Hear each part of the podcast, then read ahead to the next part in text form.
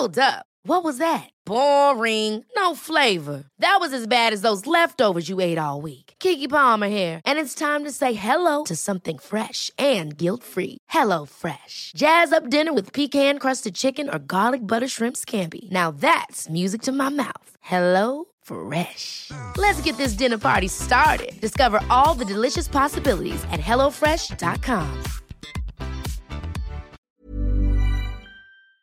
Neukölln. Sei doch meine Königin. Rixdorf Royal, der Neukölln-Podcast mit Jenny Mansch. Hallo und herzlich willkommen zu Rixdorf Royal, einer neuen Episode. Ich habe mir wieder Gäste eingeladen. Das ist jetzt ganz chaotisch, das erkläre ich euch alles gleich. Auf jeden Fall haben wir uns wieder in Neukölln getroffen. Wir sitzen hier insgesamt zu viert. Nämlich zu Besuch sind Katharina Walkow, Kerstin Meyer und Lutz Dudek. Die Katharina Walkow und ich, wir kennen uns schon ganz lange. Wir sind nämlich zusammen in eine Klasse gegangen. Und immer wenn sie in Berlin ist, dann sehen wir uns oder meistens. Und wir freuen uns dann auch jedes Mal. Aber diesmal hat es auch einen richtigen Grund, warum sie hier ist. Und den wird sie uns gleich erklären. Ich habe hier nämlich, äh, um es mal in Bausch und Bogen zu formulieren, drei Leute zu sitzen, die sich für die sogenannte Gemeinwohlökonomie engagieren. Und mir ist das natürlich auch ein Begriff, allerdings nicht im Detail. Deswegen müssen die uns das gleich alles genau erklären. Gemeinwohlökonomie sagt ja schon mal so ein bisschen, jeder hat so eine diffuse Vorstellung davon. Mir ist der Begriff auch schon des Öfteren untergekommen. Man hat mir Bücher geschickt. Wie heißt der Christian Felber zum Beispiel, ein Vorreiter, der schreibt da ein Buch nach dem anderen drüber. Aber äh, da das sich doch in ein komplexes äh, Gebilde ausgewachsen hat, habe ich mich da noch nie so in die Tiefe begeben. Das ist aber heute der ideale Moment, wo wir das machen werden. Denn die Katharina und der Lutz, die sind in einem Projekt 17 Plus engagiert und die werden jetzt auch noch geadelt und zum Ritter geschlagen von der UNESCO. Und da kannst du mir jetzt mal erklären, was ist 17 Plus und warum äh, kriegt ihr da eine Etikette? Katharina zeigt hier schon auf den Lutz. Okay, also ich frage jetzt mal den Lutz. Also mal kurz auf, über den Daumen gepeilt, was ist Gemeinwohlökonomie und was hat das mit der UNESCO und mit eurem 17 Plus Projekt zu tun? Lutz, it's your turn now. Ja, das 17 Plus Projekt ist entstanden. Die 17 steht für die 17 Weltnachhaltigkeitsziele. Wir waren lange Zeit aktiv gegen Freihandelsabkommen, TTIP, CETA und TISA, haben versucht, die zu verhindern. Und irgendwann war auch mal die Frage im Raum, was soll eigentlich da sein, wenn wir das, was wir verhindern wollen, verhindert haben? Und was soll dann kommen? Und dann haben wir uns äh, Gedanken gemacht und ein wichtiger Punkt, den wir dann gefunden haben, waren erstmal die 17 Weltnachhaltigkeitsziele, die 2015 verabschiedet worden sind von 191, 92, 93 Staaten. Und das ist etwas, was sehr gut ist, was auf den Millenniumszielen, die vielleicht auch vielen noch bekannt sind, aufbaut, aber viel differenzierter und genauer ist. Das sind 17 große Ziele mit 161 Unterzielen, die allen untereinander vernetzt und verknüpft sind. Das heißt, man kann sich nicht mehr ein Ziel nur rauspacken, ohne die anderen Ziele auch anzupacken. Und das war für uns erstmal ein erster wichtiger Rahmen, in dem wir uns bewegen wollten. Weil darum muss man nicht mehr kämpfen. Das ist eigentlich, das ist das, was bis 2030 erreicht werden soll unter anderem im Bereich Armut, Hunger. Die genauen Ziele kann ich dir jetzt gerade nicht nennen, die müsste ich jetzt nachlesen. Und die Gemeinwohlökonomie kann ein guter Baustein sein, um dahin zu kommen. Ja, also die Gemeinwohlökonomie basiert auf einer ethischen Bilanz. Also jeder kennt ja die finanzielle Bilanz eines Unternehmens. Und genauso kann man auch eine Bilanz machen, welche ethischen Aspekte das Unternehmen auszeichnen. Und ja, dazu gibt es unter anderem als Kernstück die Gemeinwohlmatrix. Das muss man sich vorstellen. Es gibt vier Säulen, die Menschenwürde. Die zweite Säule ist Solidarität und Gerechtigkeit. Die dritte Säule Nachhaltigkeit. Und die vierte Säule ist ähm, Mitentscheidung und Transparenz. Und diese vier Säulen werden kombiniert mit allen Bezugsgruppen eines Unternehmens oder einer Organisation oder auch meinetwegen, ich kann das auch persönlich machen. Äh, da sind erstmal einmal meine Lieferanten, die ich mir dann anschaue. In der zweiten Ebene meine Finanzpartner. In der dritten Ebene die Mitarbeitenden zum Beispiel in einem Unternehmen. Dazu gehören dann noch Mitbewerber und auch äh, die Kundinnen, die äh, da begutachtet werden. Und die fünfte Bezugsgruppe ist die Gesellschaft. Also welche Auswirkungen hat mein Unternehmen auf die Gesellschaft? Inwieweit spielen denn da die Unternehmen mit bei sowas, bei solchen Kriterien? Äh, ist das eine Sache, die von außen an die Unternehmen herangetragen wird oder die idealerweise auch aus den Unternehmen selbst rauskommt? Also es gibt sehr viele Pionierunternehmen. Ich weiß jetzt nicht die genauen Zahlen, aber ich glaube in Deutschland sind es 400 um den Dreh. Also Nenn mal eine, damit man mal so eine Vorstellung hat. VD zum Beispiel, ein großer Autoausstatter, die sind seit Anfang an, glaube ich, dabei. Es gibt also sehr viel so kleinere und mittelständische Unternehmen. Ecosia ist gerade dabei. Es sind auch, auch junge Startups oder gerade aufstrebende Unternehmen machen das. Es gibt zum Beispiel einen Autozulieferer in Süddeutschland, der, also um mal so ein nicht klassisches Bio-Unternehmen zu nennen, von denen gibt es auch welche. Es gibt natürlich viele aus der Bio-Lebensmittelbranche oder auch Biohöfe, aber es gibt auch Herzog Seckmühle zum Beispiel. Das sind äh, Unternehmen, die im Sozialen arbeiten, integrativ arbeiten. Ne? Also es gibt sozusagen aus, eigentlich aus vielen Branchen, auch von denen man es nicht erwarten würde, Unternehmen, die sich über die ganze Spanne der Werte prüfen lassen. Ja? Also es geht ja auch nicht nur um Bio ja? und es geht nicht nur um Ökologie, sondern es geht eben um soziale Aspekte und es geht um Demokratie. Ja? Das ist schon eine sehr anspruchsvolle Art der Reflexion, die man als Unternehmen da, auf die man sich da einlässt. Ja? Wenn du sagst, die werden überprüft, von wem denn? Die Initiative geht von den Unternehmen selbst aus. Die müssen entscheiden, wir wollen das machen und meistens machen sie das, weil sie wissen wollen, wo ist denn bei uns noch Luft nach oben. Ja, wir denken, wir machen einige Sachen ganz gut, aber machen wir sie wirklich gut und was wo sieht, wie sieht es denn an den anderen Stellen aus, ja? Und das ist also eigentlich eher so ein interner Prozess für das Unternehmen. Und dann können die überlegen, ob sie ihr Geschäftsmodell entwickeln wollen, ja? Und was sie natürlich auch machen müssen, ist das Ding öffentlich machen. Also wenn du dich als bilanziert, gemeinwohlbilanziert nach außen darstellen willst, dann musst du dieses Ergebnis auditieren lassen. Das heißt, da kommt jemand und guckt sich das von außen an, ja, aus der Gemeinwohlökonomie, aus der Bewegung. Und äh, du musst es öffentlich machen. Du musst diesen Bericht mit der zu jedem dieser Punkte, die der Lutz da eben aufgezählt hat, genau was sagt, ja, das musst du online stellen. Und dann können Leute das lesen und können auch nochmal sagen, nee, Moment mal. Oder das können auch MitarbeiterInnen lesen, ja, und können sich dazu verhalten. Und idealerweise wird natürlich auch diese Bilanz in einem partizipativen Prozess intern erarbeitet. Also, dass viele MitarbeiterInnen damit befasst sind und beteiligt sind. Ja. Das ist oft sozusagen eher erst der zweite Schritt. Weil was mir jetzt dazu einfällt, ist äh, das gerade verabschiedete Lieferkettengesetz, was ja unheimlich schwer war, überhaupt in die Gänge zu bringen. Das Lieferkettengesetz heißt, dass die Unternehmen, deutsche Unternehmen hier die Verantwortung dafür unternehmen, die Zulieferer. Die zu das ist noch nicht verabschiedet? Wir kämpfen drum. Aha, oh, ich dachte, es sei verabschiedet. Äh, Gerade. Nein, gut. Also der Kampf geht weiter, alles klar. Das ist leider noch nicht verabschiedet, aber schön wär's. Woran hapert es denn, Lutz? Nein, es ist ja oft so, dass es äh, Vereinbarungen gibt, die aber dann freiwilliger Natur sind.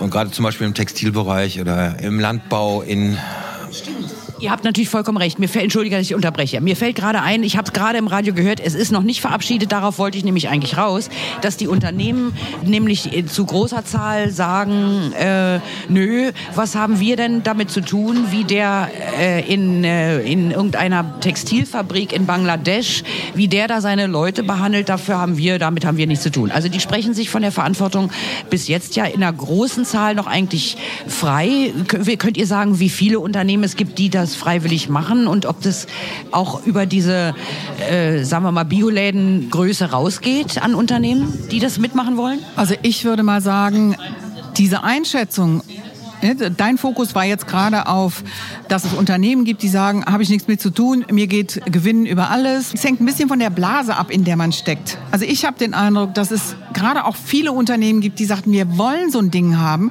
damit einfach für alle die gleichen Bedingungen gelten. Wir möchten gerne besser sein als der Standard. Wir engagieren uns auch dafür, aber wir können natürlich umso besser sein, je höher auch der Standard ist.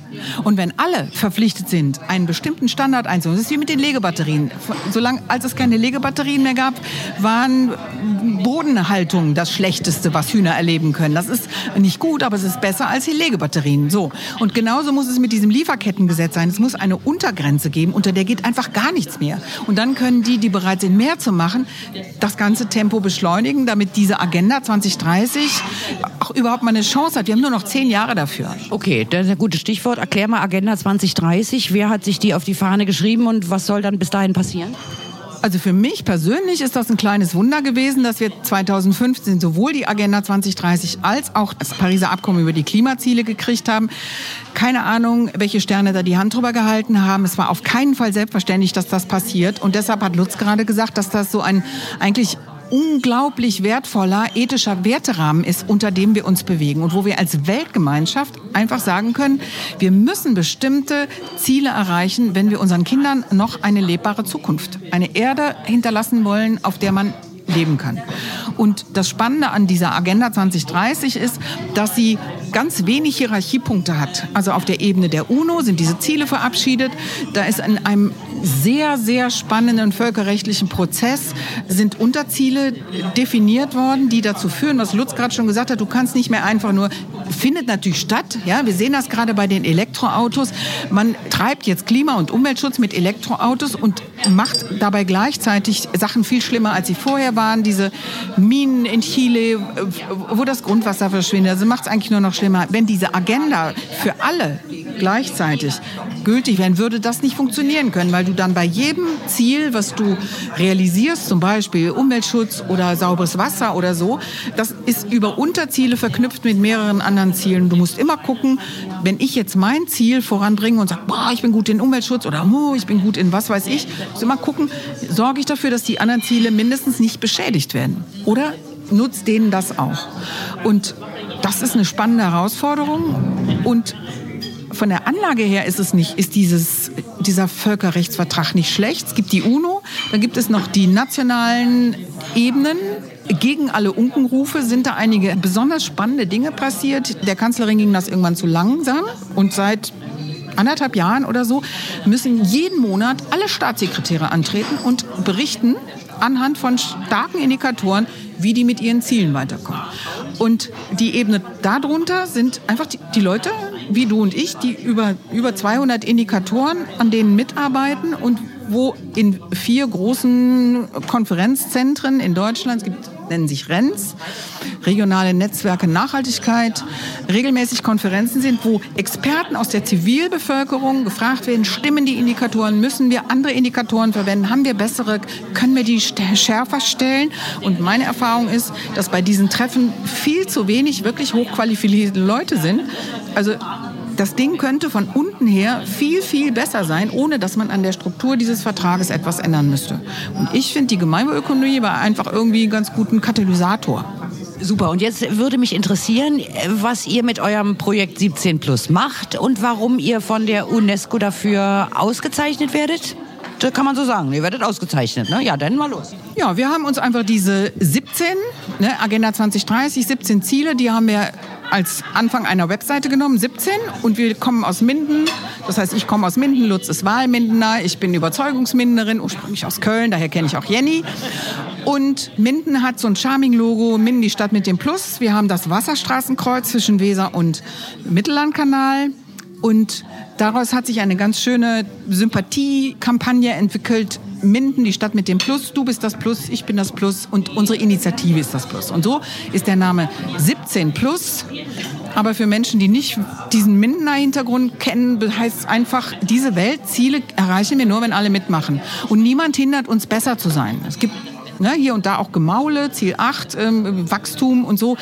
Da scheiden sich die Geister, aber niemand hindert uns, besser zu sein als diese Agenda. So. Und wir haben in Minden einfach mal angefangen und gesagt, wenn man das erreichen will, muss es Spaß machen. Und haben ein bisschen spontan und so mal so eine erste Mindener Nachhaltigkeitswoche gemacht.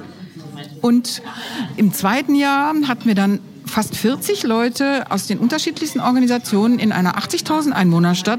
Und wir haben ein Programm hingekriegt von eigentlich von Ende September bis Mitte November, was wir auf dieser Webseite dokumentiert haben. Und parallel gibt es einige Subdomains von dieser Webseite, also 17 Plus ist die Hauptseite, dann gibt es Forum 17 Plus, da haben wir so eine Art, ja, Lutz sagt mir immer, ich darf nicht sagen, so eine Art Nachhaltigkeits-Facebook, aber da kann man sich am besten vorstellen. Es hat alle Qualitäten davon, nur geht es um Nachhaltigkeitsthemen, Transformationsthemen. Wir haben eine Wandelkarte gemacht, die heißt Wandel 17 Plus. Da gucken wir auf in der ganzen Region, wer arbeitet denn an all diesen Themen, wie können wir uns besser vernetzen, wie können wir auch ein anderes Bild über uns selbst bekommen in der Region. Naja, und dann hat jemand von der deutschen UNESCO-Kommission hat irgendwie mal angerufen und hat gesagt, könnt ihr euch nicht bewerben? Und dann habe ich gesagt, das ist viel Arbeit und was hat man davon? Und dann haben sich aber ein paar Leute gefunden, die das irgendwie ganz spannend fanden und dann haben wir uns beworben und uns nicht viel dabei gedacht, ist auch ein bisschen wieder vergessen. Und dann kam im September eine Nachricht, ja, Sie sind nicht nur für Stufe 1 als Netzwerk in Gründung, sondern gleich auf Stufe 2 äh, irgendwie, ja, also ein gutes Netzwerk. Werden wir ausgezeichnet. Und deswegen sind wir jetzt hier und morgen ist da der große Tag. Okay, herzlichen Glückwunsch. Und was könnt ihr dann mit der, äh, sagen wir mal, Plakette dann machen, wenn ihr morgen dann da ausgezeichnet worden seid? Und was bringt euch diese Auszeichnung durch die UNESCO? Also was ich am faszinierendsten finde, wo ich am neugierigsten bin, ist, dass zum Beispiel die Freie Universität, die ist Partner in diesem ganzen Konglomerat um diese Auszeichnung herum und Projekte, die mit dieser UNESCO-Auszeichnung dann wieder nach Hause gehen, können sich von der Freien Universität bei der Weiterentwicklung ihrer Projekte unterstützen lassen. Das könnte für uns in Minden zum Beispiel bedeuten, wir haben in Minden als konkretes, praktisches Gemeinwohlökonomie-Projekt einen Unverpacktladen gegründet, einen ehrenamtlichen Unverpacktladen und ich fände es zum Beispiel total klasse, wenn dieses Projekt wissenschaftlich begleitet würde, wenn das Bachelor- oder Masterstudierende sagen, wir gucken uns das mal an, was die da machen, dass es auch so einen Informationstransfer gibt. Wir haben gerade so hier in unserer Tischdiskussion über, darüber gesprochen, wie unglaublich gut die ganz Jungen zurzeit unterwegs sind zum Thema Transformation. Und es wäre total super, wenn aus dieser Quelle auch in unser Projekt wieder etwas zurückfließen würde. Das ist das, was mich morgen am meisten interessiert. Da sind wir mal gespannt. Und wie kann man sich das vorstellen? Werdet ihr dann auf die Bühne gerufen und kriegt ihr irgendwie eine, eine, irgendeine Medaille umgehängt? Oder wie, wie läuft sowas ab, wenn ihr das selber schon wisst?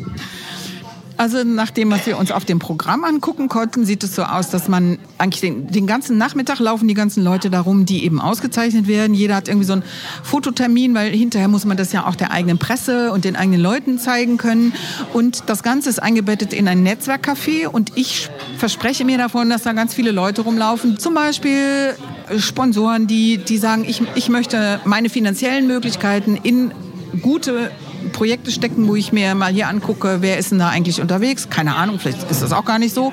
Aber jedenfalls ist man den ganzen Nachmittag, hat man Zeit zu netzwerken und ich gehe mal davon aus, dass die, die das organisiert haben, auch irgendwelche Leute gewonnen haben, da hinzukommen, damit man mit denen netzwerken kann. Und sowieso natürlich diese ganzen Ausgezeichneten untereinander. Die gibt es in drei Kategorien, Kommunen, Lernorte und Netzwerke. Und nach diesem Nachmittag ist dann abends die Auszeichnungsgala. Naja, und das ist, keine Ahnung, also mindestens wird es so sein, dass man da aufs Podium marschiert und dann wird man mit irgendeinem Staatssekretär oder so und der Generalsekretärin der Deutschen UNESCO-Kommission abgelichtet und kann dann so ein Foto mit nach Hause nehmen und die, die denen das was bedeutet, ne? zu Hause sitzen dann bestimmt auch Leute, die sagen, aha, okay, ah, ne?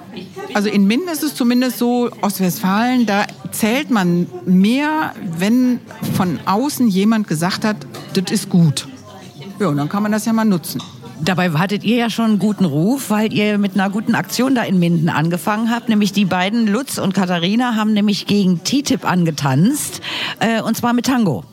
Ne? Ihr habt eine gegründete Tango gegen TTIP in Minden und äh, was war das? Da kamen dann immer regelmäßig Leute und haben Tango getanzt oder wie muss man sich das vorstellen? Bis ihr dann endlich TTIP in die Knie gezwungen hattet?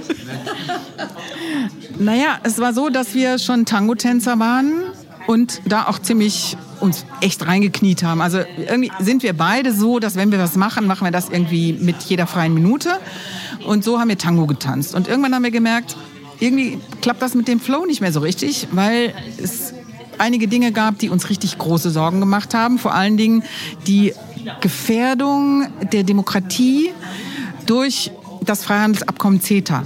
Das hatte damals noch keiner auf dem Schirm und wir kamen nicht mehr in Flow. Nur kurz zur Erklärung, CETA ist das Abkommen mit Kanada. Genau. Das Problem bei CETA ist, dass die Kanadier gedacht haben, oh, die Europäer, die sind so grün, das muss gut sein. Und die Europäer haben gedacht, boah, die Kanadier, die sind so grün, das muss gut sein. Ja? Und Lutz ist Grafikdesigner und mir fallen ab und zu mal irgendwie so coole Sprüche ein. Und dann haben wir gesagt, weißt du was, beim Tango gehört sich das nicht, dass man über schwierige Sachen redet.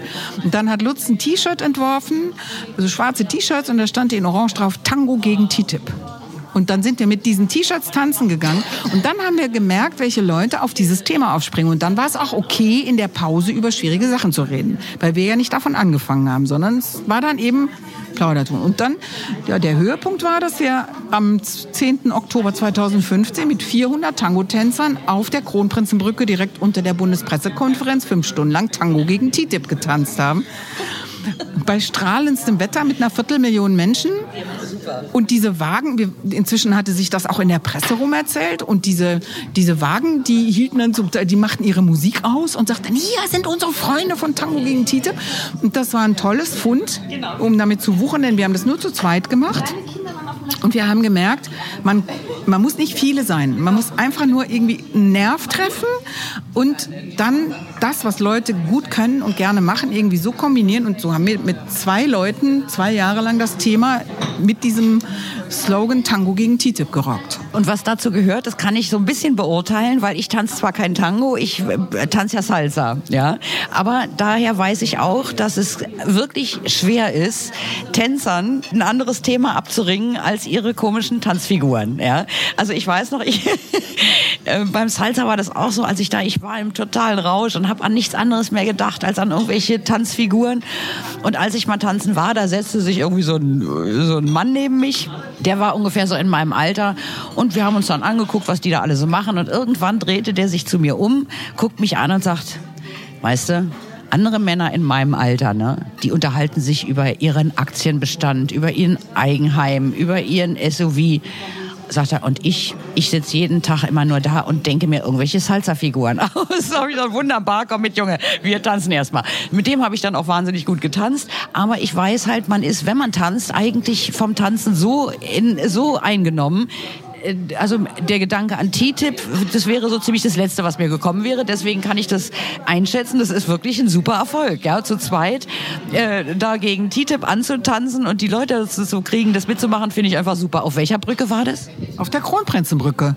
Die kennt ja unser eins nicht. Der ist also in Minden, ne? In, in, nein, ah, Berlin, die Kro ah, ich kenne die Kro Wo ist denn die olle Brücke? Wo ist denn die Brücke? Am Hauptbahnhof, unter der Bundespressekonferenz. Da, wo man, wenn man vom Hauptbahnhof kommt, Richtung Bundespressekonferenz geht, links zur Charité abbiegt, geht man rechts über die Kronprinzenbrücke. Und da hatten wir die, die Hälfte, direkt über dem Spreebogen. Der seht ihr, da müssen erst die Leute aus Minden kommen, um mir hier die Brücken, die Brücken zu erklären. ist natürlich total peinlich. Aber eins kann ich. auch gesagt, da müssen erst zwei Ostwestfalen kommen, um uns Berlinern, hier gibt es ja eine super Tango-Szene, um zu zeigen, was man mit Tango alles machen kann. Ja? Aber von den Brücken mal ganz zu schweigen. Da bin ich jetzt wirklich äh, äh, ganze Kronprinzessin. Okay, aber gut, sowas kann es ja auch überall geben. Jedenfalls, ich kenne die Olle Brücke nicht. Es gibt, ich habe mal eine, eine Tour gemacht, ihr vielleicht auch. Wenn nicht, kann ich es euch nur empfehlen. Hier mit dem Bötchen die Brückentour, wo man dauernd den Kopf einziehen muss, weil man unter so niedrige Brücken durchfährt. Und da gibt es so viele. Also wir mussten ja damals noch, Katharina und ich, ne, wir mussten doch damals in Köln immer noch in der Schule sämtliche Rheinbrücken auswendig können. Stimmt. Und zwar in der Reihenfolge ihres verdammten Erscheinens. Das war gar nicht so einfach. Aber hier in Berlin gibt's noch viel mehr Brücken. Also dagegen ist es eigentlich äh, ein Tango-Tanz. Ja? Nee, also und damit wart ihr erfolgreich. Ihr habt TTIP in Grund und Boden getanzt. Das hat ja Herr Trump alleine gemacht. Lass mich doch hier ein bisschen, euch mal ein bisschen von dem Ruhm von diesem ollen Kerl damit abgeben. Der hat ja genug selber. Wäre es gewesen, aber trotzdem habt ihr das geschafft. Ja, und jetzt kommen wir mal zu dir, Kerstin. Das finde ich nämlich auch wahnsinnig interessant. Kerstin ist nämlich Ökonomin, also Wirtschaftswissenschaftlerin und kennt sich diesbezüglich wahrscheinlich ziemlich gut aus. Jetzt musst du mir aber noch mal und uns erklären, wie kommst du zu der Gemeinwohlökonomie und dem Engagement dafür? Ich war in meinem ersten Leben in der Entwicklungszusammenarbeit, viele Jahre in Westafrika gearbeitet und mit Westafrika. Und ähm, Nenn mal die Länder, da kann man sich mehr darunter vorstellen. also ich sag mal drei: Benin, Senegal, Mauretanien. Da wissen wir das schon genauer. Ja, das ist besser. Und über- überhaupt der Saal hat mein Herz sozusagen erobert und ich bin da auch sozialisiert und auch erst politisiert worden. Ich war nicht politisiert, bevor ich da hingegangen bin. Und es sind die WestafrikanerInnen, die mich da erstmal auf den Weg geschickt haben. Und dann irgendwann habe ich halt aber auch gemerkt, wenn ich wirklich politisch sein will, dann geht es nicht dort, sondern geht es nur hier. Und schon gar nicht dort mit so einem komischen Expertenstatus, den man dann immer hat und ein Geld von der Bundesregierung und noch so einen komischen Auftrag. Das habe ich dann irgendwann mal sein lassen.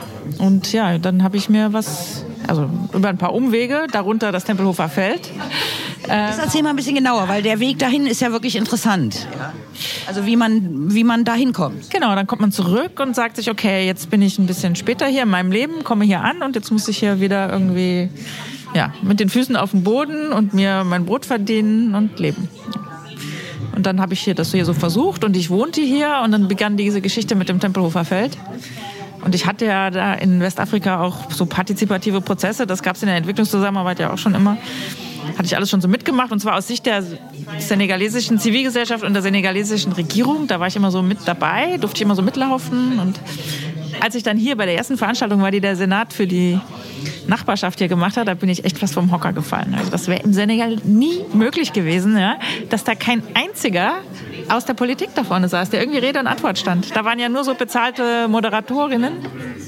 Was war das für eine Veranstaltung? Für die Nicht-Berliner muss man das immer so ein bisschen erklären. Tempelhofer Flugfeld, die wollten das bebauen und äh, äh, die Berliner haben sich da aber geschlossen in einer äh, Volksabstimmung gegen äh, ausgesprochen und trotzdem hören die Versuche, das Ding zu bebauen, natürlich nicht auf.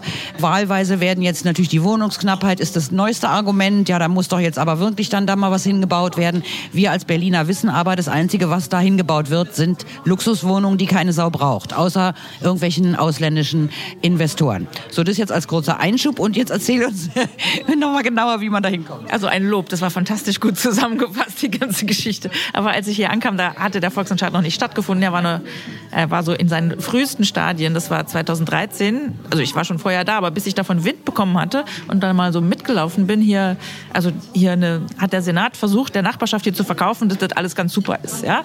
Und dass hier eine wunderbare Bebauung hinkommt, die man eigentlich nur schnuckelig finden kann. Und dann, und dann war ich bei dieser Veranstaltung und dachte, das kann echt nicht wahr sein, ja. Also da war nur so, es war nur so eine bezahlte Geschichte, ja. Und man durfte dann entscheiden, ob die Radwege rot oder grün beschildert sind und so, aber mehr durfte man da nicht. Und die Leute haben es aber sofort kapiert, die da waren, ja. Da war ich dann auch, ey, wow, das läuft ja hier gut. Die Leute haben gesagt, nee, in eure Arbeitsgruppen gehen wir nicht, wir machen unsere eigene Arbeitsgruppe. Und dann haben sie eine große Arbeitsgruppe gebildet, haben Adressen ausgetauscht und haben gesagt, bei uns geht es ums große Ganze. Ja.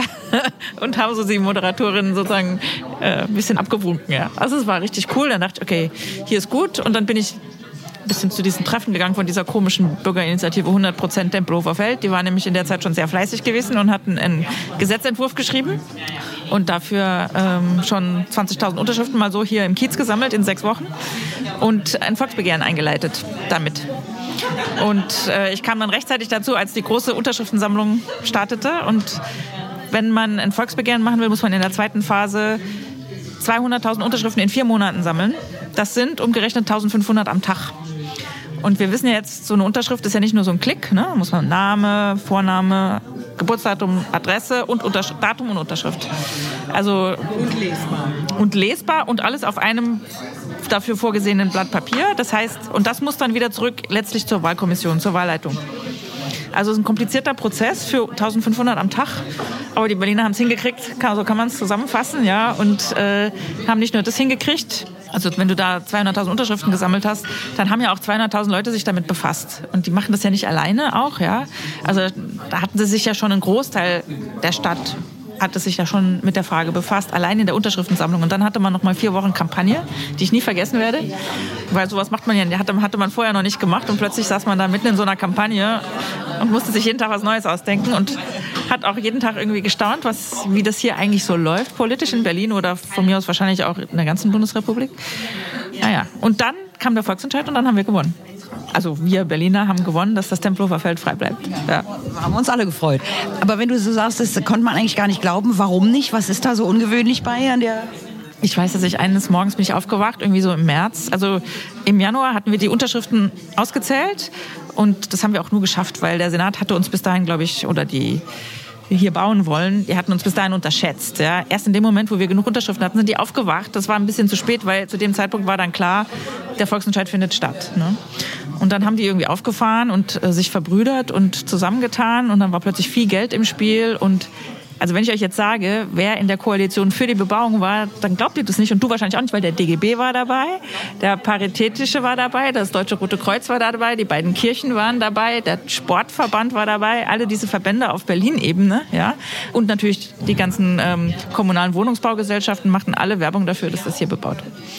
Ja. Und äh, da habe ich dann auch geschluckt und gesagt, okay, so läuft das hier, ja. Einschränkend, entschuldigen muss ich hinzufügen, dem DGB ging es vermutlich um die Arbeitsplätze. Äh, würde ich mal, ja, Es ist wahrscheinlich da gelaufen wie überall. Da gibt es ein rotes Telefon, ja, von den oberen Parteizentralen in die Verbandszentralen und dann heißt es, ihr unterstützt es jetzt mal, ja. Fertig. Finde ich ungewöhnlich, weil normalerweise sind die Gewerkschaften eigentlich äh, eher da auf der Seite der Bürger. Aber das ist ja ein ganz anderes Thema. Aber das Ding war erfolgreich und trotzdem hören aber die Versuche nicht auf. Es gibt bei jedem Anlass, der sich in irgendeiner Weise wie eine Blähung nähert den Leuten, gibt es, äh, gibt es denen eine Veranlassung zu sagen, ja, jetzt müssen wir das bebauen. Und das Schöne ist daran, dass die Berliner wirklich durch Erfahrung klug geworden sind und einfach gelernt haben, das ist denen nicht zu glauben. Es ist einfach völlig unwahrscheinlich, dass hier irgendwelche Sozialwohnungen oder bezahlbarer Wohnraum für was weiß ich, 55, 650 der Quadratmeter, was ich auch noch teuer finde für jemanden, der Niedriglohn verdient, weiß ich gar nicht, wie die das machen sollen, weil das immer so rausgehoben wird im Moment. Ja, das ist ein bezahlbarer Wohnraum für 650. Also ich weiß nicht, wie sich so eine Niedriglohnfamilie mit vier Kindern, drei oder vier Kindern in so eine 50 Quadratmeter Wohnung quetschen. Aber gut, das ist auch ein anderes Thema. Bisher haben wir dem, haben wir dem äh, guten Riegel vorgeschoben.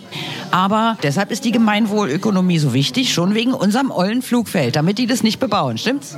Naja, ehrlich gesagt, ich würde hier keiner Regierung trauen, dass sie nicht doch versucht, äh, hier zu bauen. Ja? Äh, weil man damit natürlich auch immer so eine Klientelpolitik machen kann. Ja? Also will jetzt keine Partei nennen, aber unsere Wirtschaftssenatorin hat auch schon gesagt, dass sie das gerne bebauen würde. Und da muss ich, glaube ich, auf die Berlinerinnen hoffen und nicht auf irgendeine Politikpartei. Das hoffen wir auch. Und wo Wenn ich Politik sage, also ich habe durch den Volksentscheid kapiert, wer hier wirklich, also was Politik ist. Ja, Politik ist, wenn wir uns anderthalb Jahre in der Stadt miteinander streiten und unterhalten und dann entscheiden. Das ist, das ist eine Politik. Ja. Streiten und ringen und fetzen. Ja, und dann aber eben auch ein Verfahren haben, um zu entscheiden. Und das Tolle war auch, die Geschichte ging ja noch weiter mit Tempelhof. Die haben ja tatsächlich versucht, das Gesetz zu kippen und so anderthalb Jahre später. Und das haben sie nicht geschafft, weil sehr viel Widerstand in der Stadt war. Und da haben auch Leute gesagt, ich habe eigentlich für die Bebauung bestimmt, aber jetzt haben wir es mal entschieden und dann muss, dann will die Stadt das auch so und dann bleibt es auch so. Also da war ein ganz hohes Demokratieempfinden in der Stadt, ja.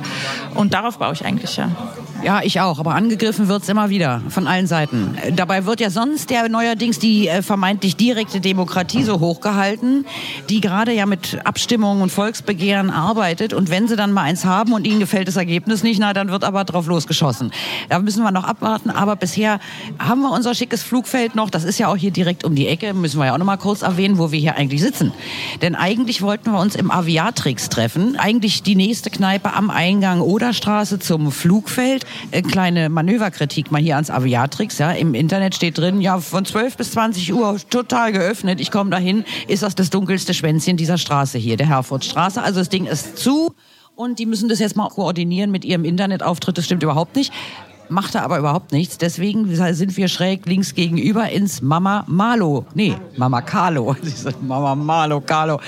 Gut, Mama Carlo gegangen. Ich hatte Wildbratwürstchen mit einem unvorstellbar köstlichen Kartoffelpüree und sehr leckerem frischen Salat. Und dann habe ich mir noch zum Nachtisch einen Flammkuchen mit Apfel und Zimt gegönnt. Stimmt, und das hat die alles verputzt, das habe ich hier, kann ich bezeugen. Also es ist auch wirklich sehr lecker, kann man gerne mal hier hinkommen, direkt am Flugfeld Tempelhof in der Herfordstraße. Und jetzt wollte ich euch noch mal fragen, euch beiden, ach nein, Entschuldigung, Kerstin, mit dir war ich noch nicht fertig. Und zwar, weil mich eins interessiert, wo ich jetzt hier schon mal eine Wirtschaftswissenschaftlerin sitzen habe. Habe ich mir doch neulich einen Shitstorm sondergleichen eingehandelt, weil unter einem Post irgendeiner Zeitung, was weiß ich, Spiegel Online oder was weiß ich, kam einer, ein Artikel, einer der vielen, über die Studentenunruhen bei dem Lucke, bei seiner Vorlesung. Den hat man ja nur nicht sprechen lassen, weil er als Gründer der AfD zwar mit der AfD inzwischen längst nichts mehr zu tun hat, aber als Gründer hat er sich natürlich doch genug mit Dreck beschmutzt, um sich heute noch den Zorn der Studenten einzufangen. Ich habe dann auf Facebook mein Verständnis für die Studenten geäußert. Also ich meine, hallo, wir sind ne, mit dem Echo von Studentenunruhen aufgewachsen, da ist das völlig normal, dass die Leute, dass die Studenten hingehen und sich gegen das immer gleiche, was ich jetzt mal mutmaße, neoliberale Wirtschaftsmodell wenden, das da seit weiß ich wie vielen Jahren an den Universitäten gelehrt wird, was ja die Welt auch nicht unbedingt besser macht und mit Gemeinwohl ja schon mal gar nichts zu tun hat. Siehst du das auch so oder ist das jetzt meine naive politisch angehauchte Einstellung dem Lucke und der AfD gegenüber und der, der Aufrichtigkeit ihrer Ziele? Ja, ich halte das auch für eine extrem neoliberale Partei. Völlig d'accord. Und als Professor, also ich meine, er unterrichtet ja in Makroökonomie. Kannst du da mal ganz kurz zu was sagen? Was ist Makroökonomie und hat das was mit Neoliberalismus zu tun oder nicht? Ja, voll. Und dachte ich mir nämlich. Ja, also Makroökonomie, ja, die, die Wirtschaftswissenschaft hat es ja nie gepackt, irgendwie das zu verbinden, wie einzelne Wirtschaften und wie das dann alles insgesamt passiert, ja, wenn alle wirtschaften, ja. Diese Brücke haben sie nie hingekriegt und der Christian Felber sagt ja manchmal von der Gemeinwohlökonomie, dass die Gemeinwohlökonomie das hinkriegt.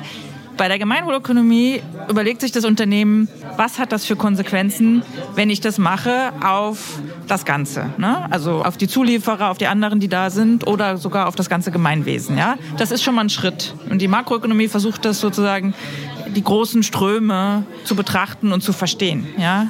Aber wo du das jetzt sagst, dass die da immer noch Neoliberalismus, ich habe jetzt, weil ich gerade krank bin, habe ich viel so YouTube-Videos geguckt von so, habe ein bisschen wieder so aufgefrischt, mein Wirtschaftswissen, mir so Vorlesungen angeguckt und so und habe halt festgestellt, dass was an den Unis gelehrt wird, hat sich ja kaum verändert. Auch nach der Krise 2008, da haben die erstmal mal noch so ein Jahr gesagt, okay, wir müssen jetzt hier mal auch äh, die Wirtschaftswissenschaften verändern, haben sie aber gar nicht gemacht. Also nicht wirklich. Also da wird eigentlich immer noch der, olle Scheiß gelehrt, von dem wir alle wissen, dass es Ideologie pur ist, ja, während äh, das, was wir brauchen, nämlich äh, also eine Wirtschaft, die sozusagen unser Zusammenleben äh, nachhaltig äh, regelt, ja, äh, das versteht keiner oder es verstehen vielleicht viele, aber die stehen nicht, die sitzen nicht an den Wirtschaftswissenschaften an den Unis. Also heißt es, da werden noch immer Sachen propagiert wie Privatisierung oder Public-Private Partnership, dieser ganze Scheiß, den der Andreas Scheuer zum Beispiel da in Bayern äh, so lange ausgenutzt hat, bis wirklich Millionen an Steuergeldern der verplempert hat und der immer noch nicht zurücktritt. Dammit. Ja, also ich meine, der ist ja auch nur ein, ein, eine Marionette dieses Systems, ja. Aber sozusagen einfach die Grundlagen, dass wir alles noch in Geld messen, ja. Wir wissen ja schon viel, das ist ja absurd, ja. Also diese ganz normalen äh, Ökonomien, die funktionieren, ja, nicht richtig betrachten also da, da muss man so an den Grundfesten wackeln. Ja, also dieses ganze Finanzsystem, dieses ganze Kreditsystem beruht ja auf, auf was eigentlich? Auf nichts. Das ist doch immer, also das sind Derivate von Derivaten von Derivaten. Das ist ja eigentlich ein Spiel. Das ist ja eigentlich eine Fantasie. Ja, die können wir genauso abblasen, wie wir sie ins Leben gerufen haben. Ja, aber da müsste man mal aus dieser Ideologieblase springen und einen Hebel ziehen. Ja, das ist ja keine, ist ja auch keine Wissenschaft mehr. Das ist ja sozusagen eine, ja, ich weiß nicht. Ideologiekonglomerat. Ja. Und, und da ihr euch nun für die, für die Gemeinwohlökonomie engagiert, was muss denn da jetzt passieren, um diesen gigantischen Sprung hinzukriegen von dem, was jetzt ist, auf das, was ihr euch wünscht? Ich fange mal ganz klein und praktisch an.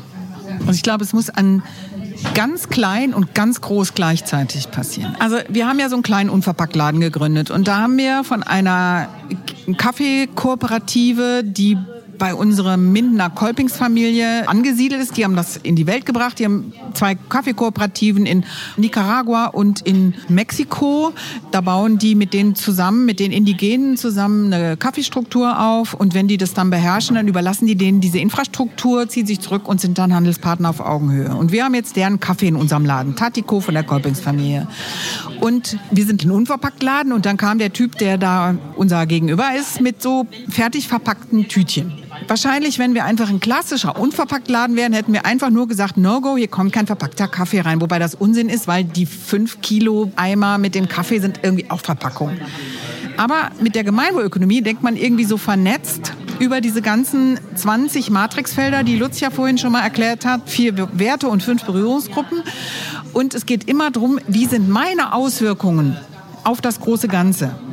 Und da habe ich gesagt, was sagt denn unser Abfallentsorger. Wir haben eine ganz tolle, moderne Abfallentsorgungs- und Recyclinganlage. Was sagen die denn zu eurer Verpackung? Dann hat er mich groß angeguckt und hat gesagt, weiß ich nicht. Und dann habe ich gesagt, pass auf, ich finde das okay mit der Verpackung, wenn der Abfallentsorger sagt, das Zeug ist super, das kann man entweder upcyclen oder 100% wieder recyceln. Jo, sagt er, ich treffe den aus einem völlig anderen Grund äh, in zwei Tagen, da werde ich ja mit dem drüber reden. So, und jetzt hat er sich von dem angehört, dass die Verpackung völlig mit dem Wort mit SCH am Anfang ist, also gar nicht gut. Und jetzt findet er das aber auch nicht mehr gut, dass diese Verpackung so ist. Und jetzt geht er zu seinem Röster und sagt, pass auf, hier sind die Kriterien, wir wollen so eine Verpackung. Und das bedeutet, dass nicht mehr nur eine Kaffeekooperative demnächst vernünftige Verpackung hat, sondern alle die an, von diesem Röster beliefert werden. Ja, und das finde ich so eine Bewegung. Die Gemeinwohlökonomie hat ja dieses Löwenzahnsämchen. Ja, fängst an einer kleinen Stelle an und schon auf der dritten Ebene weißt du gar nicht mehr, wie das überhaupt alles weiter flattert und kann ganz viel bewirken. Und gleichzeitig, und das ist für uns, glaube ich, als Linke aus der linken Ecke kommende Aktivisten sehr schwer zu akzeptieren. Wir brauchen auch die ganz großen Player. Wir kriegen das nicht alleine, nur von unten. Und da finde ich persönlich, ich bin Systemikerin, immer wichtig, nach Unterschieden zu gucken. Also nicht einfach nur, weil sie alle groß sind, sind sie alle blöd, sondern zu gucken, gut, inzwischen ist es leider nicht mehr so, weil sie aufgekauft worden sind, aber eine Zeit lang war Unilever einfach besser als ja, wenn du, also du konntest einfach den Weltfrieden ein bisschen fördern, wenn du statt Maggi Knorrsuppen gekauft hast, weil die zu Unilever gehören. Und Unilever einfach ein sehr viel anspruchsvolleres Nachhaltigkeitskonzept. Dasselbe zwischen DM und Rossmann oder DM und Rossmann einerseits und Müller Drogerien andererseits. Und ich persönlich sitze jetzt hier und erzähle das so und gleichzeitig gibt es einen anderen Teil von mir, der genau wie du in den 70er Jahren mit den Kindern der äh, Studentenrevolte groß geworden ist. Ich war bei meiner besten Freundin zu Besuch, da wurde Schleier vor der Tür ähm, erschossen. Also wir waren wirklich mittendrin und es gibt, das fühlt sich wie eine Spaltung an in mir, dass ich auf der einen Seite weiß, wir kriegen diese, wir haben so extrem wenig Zeit und wir kriegen das nur hin, wenn wir mit allen zusammenarbeiten, die in die richtige Richtung unterwegs sind. Und gleichzeitig ist irgendetwas in mir total abgespalten, wenn ich mit Global Playern, äh, ja, so, also ich kriege den Satz gar nicht zu Ende. Verstehst du, was ich meine? Ich verstehe. Aber das mit den großen Playern, also da muss ich echt schlucken. Ja, also es ist auch nicht so äh, ganz der große Konsens in der ganzen Bewegung, ja, wie mit welchen Aktiengesellschaften man überhaupt zusammenarbeiten kann. Also da gibt es einen Teil, die wollen das und gibt es einen Teil, die sagen, sobald du eine Aktiengesellschaft hast, da regiert nur noch der Profit, ja, weil die Aktionäre wollen ja bedient werden. Und dann kannst du da in dem Unternehmen auch nicht wirklich was noch bewegen in die richtige Richtung. Aber ein ganz wichtiges Kriterium ist tatsächlich, wem gehört denn jetzt das Unternehmen, ja? Und eigentlich wünscht man sich noch viel mehr von den Mitarbeiterinnen aus den Unternehmen. Also eigentlich müsste diese ganze Gemeinwohlbewegung von denen kommen, die eigentlich diese Unternehmen äh, sind, nämlich alle, die da arbeiten. Ja? Das wäre eigentlich das wäre das Beste, was passieren könnte. Das wäre die Transformation, wenn alle, die in den Unternehmen sind, sagen so, so jetzt gucken wir uns mal an, was wir hier machen. Ja? Was hat das eigentlich für eine Wirkung in dieser Wirtschaft? Und entweder machen sie das weiter oder sie verändern es oder sie lassen es ja, und machen was anderes. Ja? So, das wäre eigentlich mein Traum. Ich würde Ja. auch die Sinnfrage der Arbeit stellen. Bitte nochmal? Ich würde auch dann die Sinnfrage der Arbeit stellen. Ist meine Arbeit sinnvoll? Ist das wirklich ein Beitrag für die Gesellschaft? Oder ja, was baue ich? Ne? Gerade. Wie viel muss ich verdienen? Ja. Hat jeder das, was er braucht? Ne? Also wo muss das Geld hinfließen? Muss das immer nur nach dem bezahlt werden, wie viel ich jetzt leiste? Sondern wie viel braucht derjenige jetzt halt gerade in der und der Situation? Darüber muss man auch mal nachdenken. Was macht man mit denen, die mehr wollen als brauchen? Und das immer. Und die sich da um Gemeinwohl überhaupt einen Scheißdreck kümmern. Die schickt man in den Garten, sollen sich mal hinsetzen, ein bisschen ausruhen. Aber es sind meistens die mit der Kohle und der Macht. Ja, die Macht ist das Problem, tatsächlich.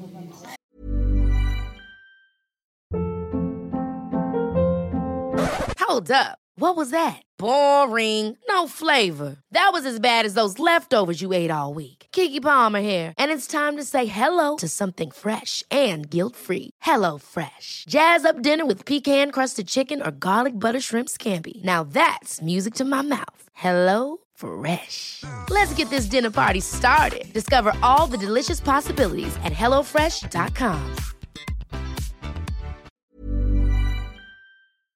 Die Macht ist das Problem und da müssen wir ran. Und das ist nicht so der Auftrag der Gemeinwohlökonomie. Das müssen vielleicht andere machen.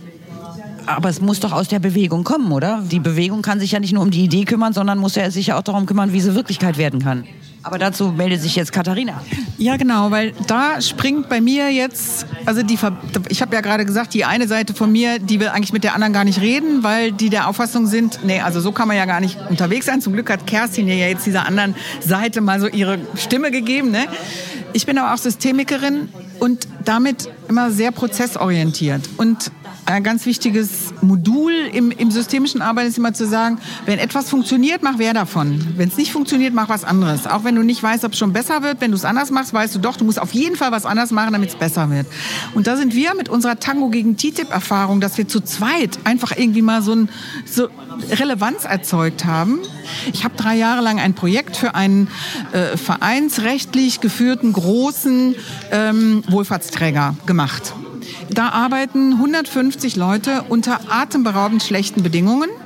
Ein Betriebsrat versucht über Verdi die Mitarbeiter erstmal zu organisieren und dafür zu gewinnen, dass die sich stark machen für einen, nicht nur für einen Mindestlohn, sondern, hilf mir mal gerade, Tarif. Ja, Tarif. Genau. Machen die nicht ist es unvorstellbar. Dann kommen die zum Beispiel zu mir, weil mit mir gut reden ist und, und beschweren sich über, der Chef hat hier und so. Das, bist du in der Gewerkschaft? So, ich höre dir überhaupt nicht zu. Organisier dich erstmal, weil da sind welche, die machen das für dich. Ja, also wir haben so eine ganz seltsame Lethargie, wo ich es persönlich schwierig finde, so eine Zweipolstruktur aufzubauen. Es gibt mindestens noch mal zwei andere Pole. Das ist die Lethargie von vielen und die, die sagen, ja, wenn die nichts machen, mache ich was. Ich habe Freude an irgendwas zu unternehmen und die machen sich dann als Unternehmer oder Unternehmen auf den Weg, machen das, woran sie Spaß haben und wenn die niemand hindert, dann machen die eben das, was die machen. Also irgendwie ist dieses Kreuz, finde ich gerade eine schöne zusätzliche Bedeutung für unser 17 Plus, ja, weil irgendwie muss man Attraktoren schaffen oder auch Notwendigkeiten. Ich habe Gestalttherapie gemacht, als ich jung war. Und eins, was meine Gestaltlehrerin immer gesagt hat, wenn man dieses, oh, geht nicht und habe ich schon probiert, ist so schwierig, das hatte die so einen Satz, erhöhe seine Notwendigkeit. Ja, sorg dafür, dass der, von dem du etwas willst oder die, von der du etwas willst, die Notwendigkeit spürt, etwas zu ändern. Warte nicht, quassel nicht, erhöhe seine Notwendigkeit. Und das ist, glaube ich, die Aufgabe, die wir als Pioniere oder als, ne, du hast am Anfang gesagt, was seid ihr eigentlich? Aktivisten. Also wir sind inzwischen einfach Transformationsdesigner. Wir überlegen uns Designkonzepte, wie man Bewegung erzeugen kann, damit aus dieser Lethargie sich Prozesse entwickeln, die idealerweise sich so ausprägen wie dann hier in Berlin im Tempelhofer Feld. Und das ist einfach ein unglaublich ermutigendes Beispiel, dass in einer Stadt so eine Resonanzschwingung möglich ist. Und wir versuchen das halt in Minden. War jetzt nicht die Antwort auf deine Frage, aber hat mich irgendwie Aber war trotzdem faszinierend, wie, wie überhaupt das gesamte Gespräch mit euch, das ich jetzt leider beenden muss. Aber da haben wir wieder mal echt was gelernt. Also vielen Dank für euren Input. Das finde ich total interessant. Morgen habt ihr die große Verleihung. Äh, habt ihr euch schon überlegt, was ziehst du an? Ja, ich habe Gemeinwohlökonomie-Farben. Ich habe hier so ein Türkis und gleichzeitig einen Schal, der hat perfekt die Farben von der Agenda 2030. Ist ganz bunt. Sieht auch gut aus. Also äh, ungefähr das, was du heute anhast. Also sehr schick sieht es aus. Und du? Ja, Bist auch sehr schick. standardmäßig in Schwarz. Standardmäßig in Schwarz. Steht dir auch gut. Und was hast du? Ich sehe da gerade so einen Button, das sieht man ja auch heutzutage selten. Mein Gott, der letzte, den ich noch hatte, der war, glaube ich, von Stranglers oder so. Was ist da drauf? Das ist von Eine Sonne. Eine Sonne, genau. Eine das Das erste Sonne. Umsonst und Draußen Festival. Das ist nämlich, die Idee ist in Minden entstanden, also in der Nähe von Minden, im Port. Also wir haben es hier echt mit den Pionieren zu tun, äh, von allen möglichen Bewegungen. Jetzt haben wir auch was gelernt über Gemeinwohl. Wenn die Leute, die jetzt total angefixt davon sind und unbedingt mitmachen wollen, was sollen die am besten, was ist der erste Schritt, was sollen die tun? Können auf die Webseite gehen, ecogood.org und äh, gucken, ob es eine Regionalgruppe gibt in ihrer Gegend. Sag das bitte nochmal, Eco wie? ecogood.org. Okay. Also äh, I in einem Wort. E-C-O-G-O-O-D.org. Well, we've got this one. Ja.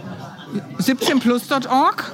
Und aber na, unvergessen 17 plus. Äh, Besonders da kann man sich die Eselsbrücke bauen, Tango gegen äh, TTIP. Aber man muss nicht mehr Tango tanzen können, um bei euch mitzumachen. Man muss überhaupt nichts können, nur noch Drachen. Wir tanzen jetzt mit Drachen. Sehr gut. Also, es war hochinteressant mit euch. Ich danke euch sehr für euren Besuch. Lutz, Katharina und Kerstin, ich hoffe, ihr kommt bald wieder. Du wohnst ja sowieso hier in Neukölln und der Besuch aus Minden. Nächstes Mal treffen wir uns dann wieder hier und dann bringt er uns wieder ein schönes Thema mit. Super. Jenny, du stellst ganz tolle Fragen. Es hat super Spaß gemacht, mit dir zu reden. Märkisches Landbrot. Kauft bei Märkischem Landbrot. Das ist eine Bäckerei, die ist gemeinwohlbilanziert und macht ganz tolle Sachen in ihrer Zulieferkette. Also, mit praktischen Einkaufstipps noch versehen. Besser geht's nicht in Rixdorf Royal. Freut mich, dass ihr reingehört habt. Ähm, äh, wir verabschieden uns damit. Wir trinken uns jetzt hier noch unser Bierchen zu Ende in diesem wunderbaren Mama Carlo. Wie gesagt, geht auf die Webseiten von 17plus.org und ecogood.org. Immer org. Morg vom Org. In diesem Sinne verabschieden ich mich, ähm, eure Jenny Maus. Ich freue mich, wenn ihr wieder einschaltet. Ähm, wenn euch die Zeit zwischen dem einen Dienstag und dem nächsten Dienstag zu lange wird, dann kommt mich auf Facebook besuchen. Wenn ihr mich edit und ich kenne euch überhaupt nicht, seid so gut, schickt mir eine kurze Nachricht dazu, dann weiß ich, aha, Rixdorf Royal Hörer, die werden natürlich bevorzugt behandelt. Also, meine Lieben, ich wünsche euch einen schönen Abend noch. Viel Erfolg morgen bei der UNESCO, was natürlich wirklich ein doller Erfolg ist. Herzlichen Glückwunsch. Und wir hören uns wieder äh, bei der nächsten Folge von Rixdorf Royal. Und ich sage Tschüss, eure Jenny Maus. Neukölln. Sei doch meine Königin. Rixdorf Royal. Eine Produktion der Podcast 1 GmbH.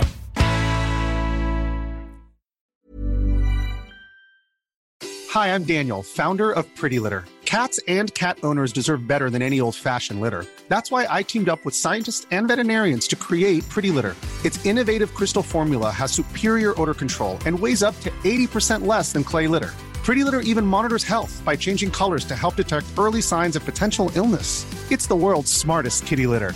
Go to prettylitter.com and use code ACAST for 20% off your first order and a free cat toy. Terms and conditions apply. See site for details.